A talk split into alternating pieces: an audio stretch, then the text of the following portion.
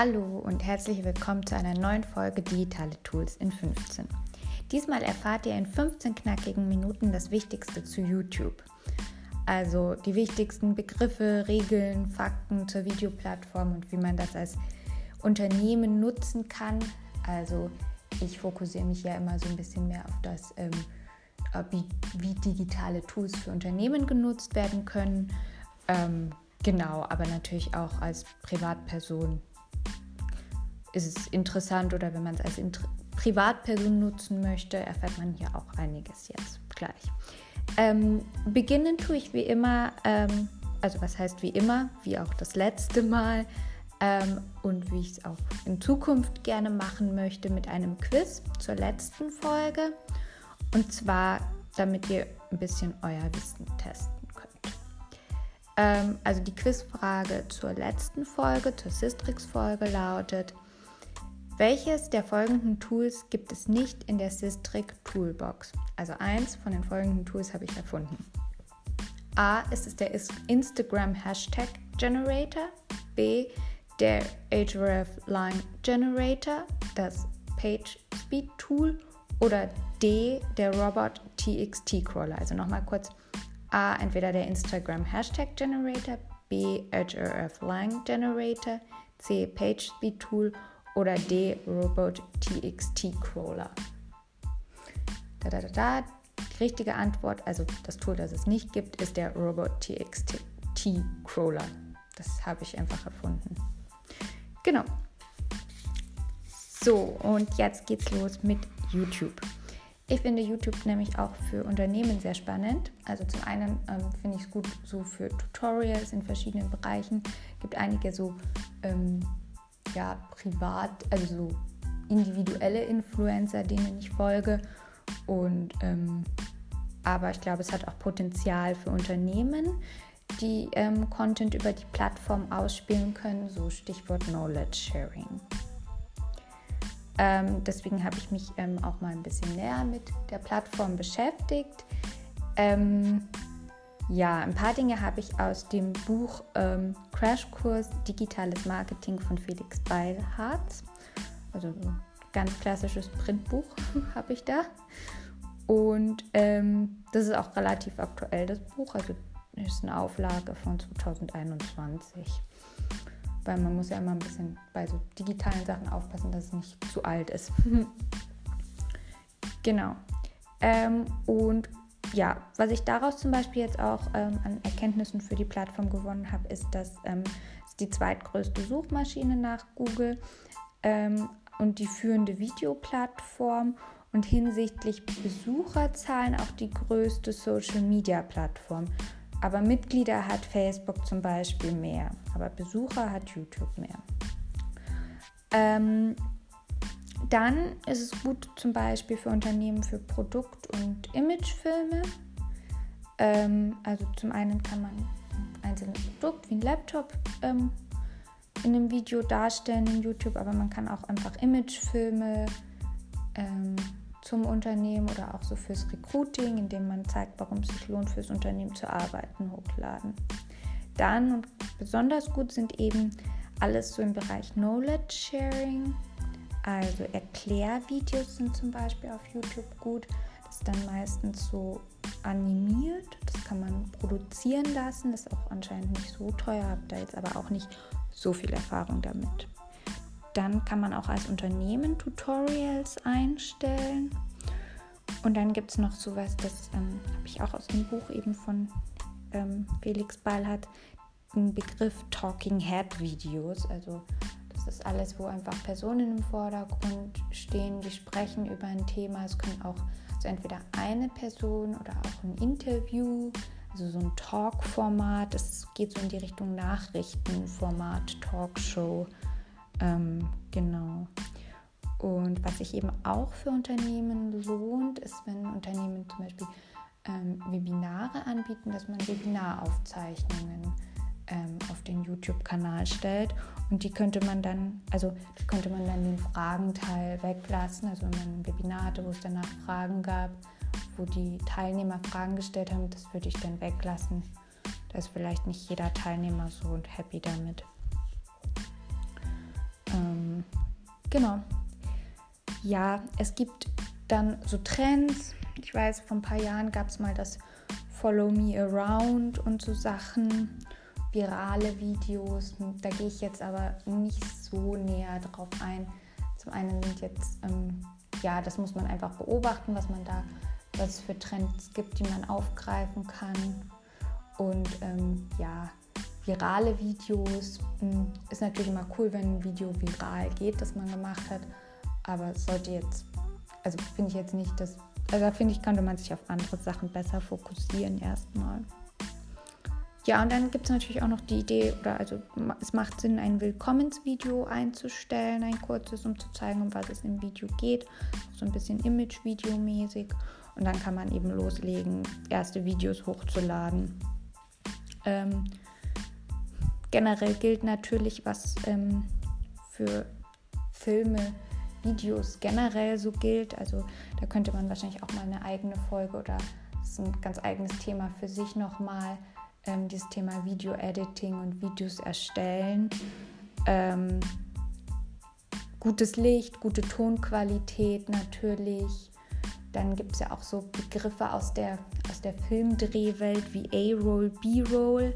Also dass man mit der A-Roll erstmal ein Video, wo ich spreche, äh, wo ich mein Thema vorstelle und dann kann ich noch eine zweite Aufzeichnung drüberlegen, um die A-Roll quasi mit, nochmal mit Informationen aufzuladen oder interessanter zu machen.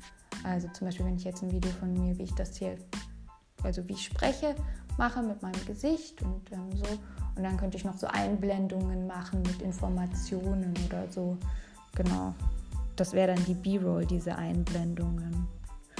Das ist eigentlich alles ganz interessant, aber da kann man dann eben nochmal konkreter drauf eingehen. Ähm, ja, dann ähm, kann man zum Beispiel äh, YouTube-Videos mit Timestamps versehen, also so in so Kapitel aufteilen.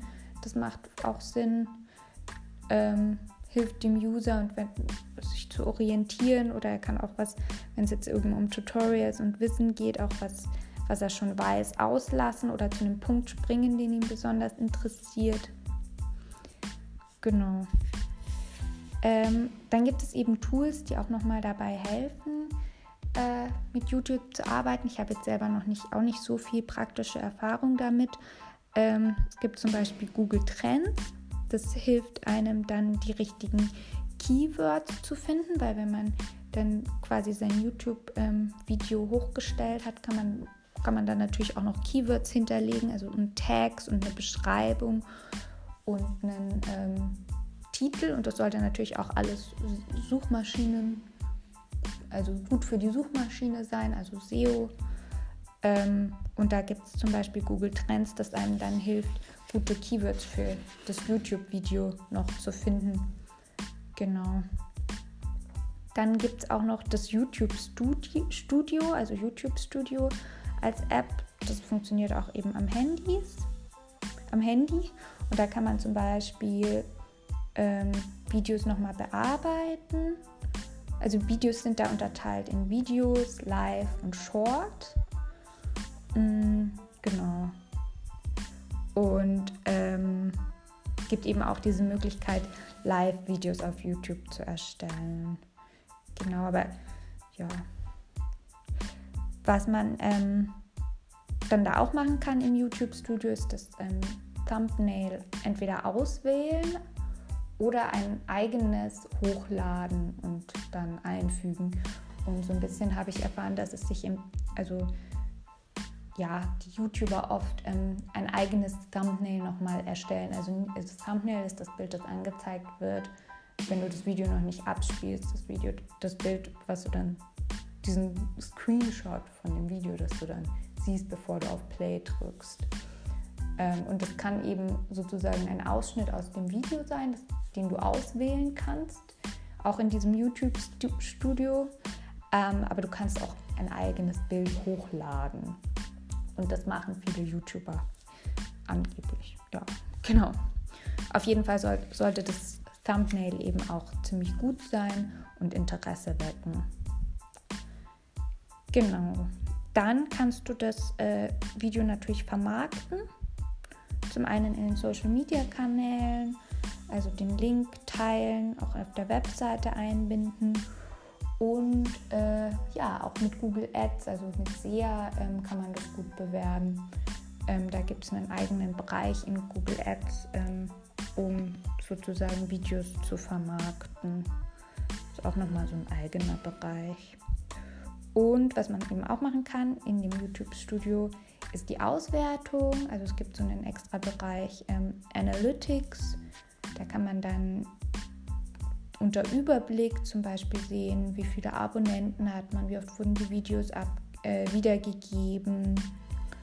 Dann auch bei Reichweite kann man die an, ähm, sehen, wie viele Impressionen die einzelnen Videos bekommen haben. Ähm, und auch die Interaktionen kann man danach verfolgen und auch die Zielgruppe, wen erreicht man da eigentlich. Genau.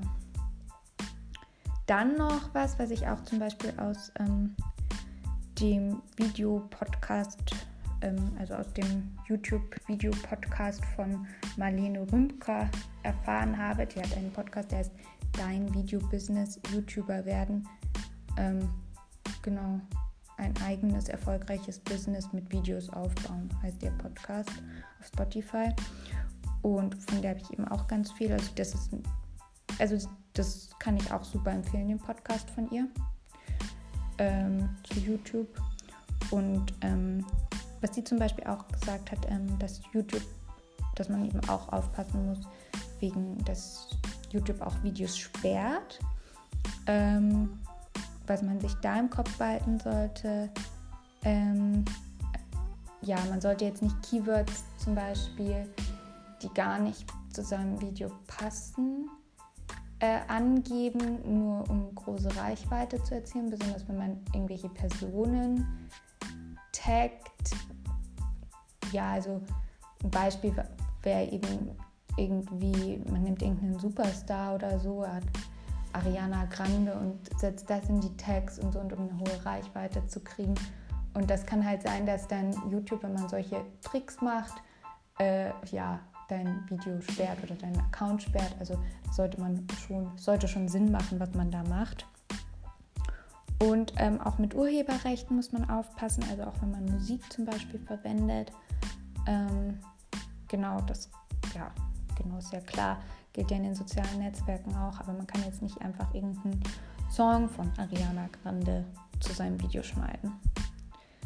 Ähm, und auch so ein bisschen aufpassen, dass die Leute, die man in seinen Videos hat, ähm, eben ein Einverständnis gegeben haben, dass es okay ist, wenn sie sichtbar sind in dem YouTube-Video. Solche Sachen sollte man eben auch nochmal im Kopf behalten, so das Thema Datenschutz. Datenschutz, genau. Ähm, da kann ich die Folge vom 5. Juli von, der, von ihrem Kanal empfehlen. Achtung, YouTuber, dann löscht YouTube deinen Kanal. Genau. Also ich habe jetzt ein paar äh, wichtige Sachen gesagt ähm, zu YouTube. Also ich denke, es ist eben bietet ziemlich viele Möglichkeiten auch für Unternehmen. Ähm, im Bereich Knowledge Sharing, Webinaraufzeichnungen oder Talking Head Videos zu spielen. Ähm, genau.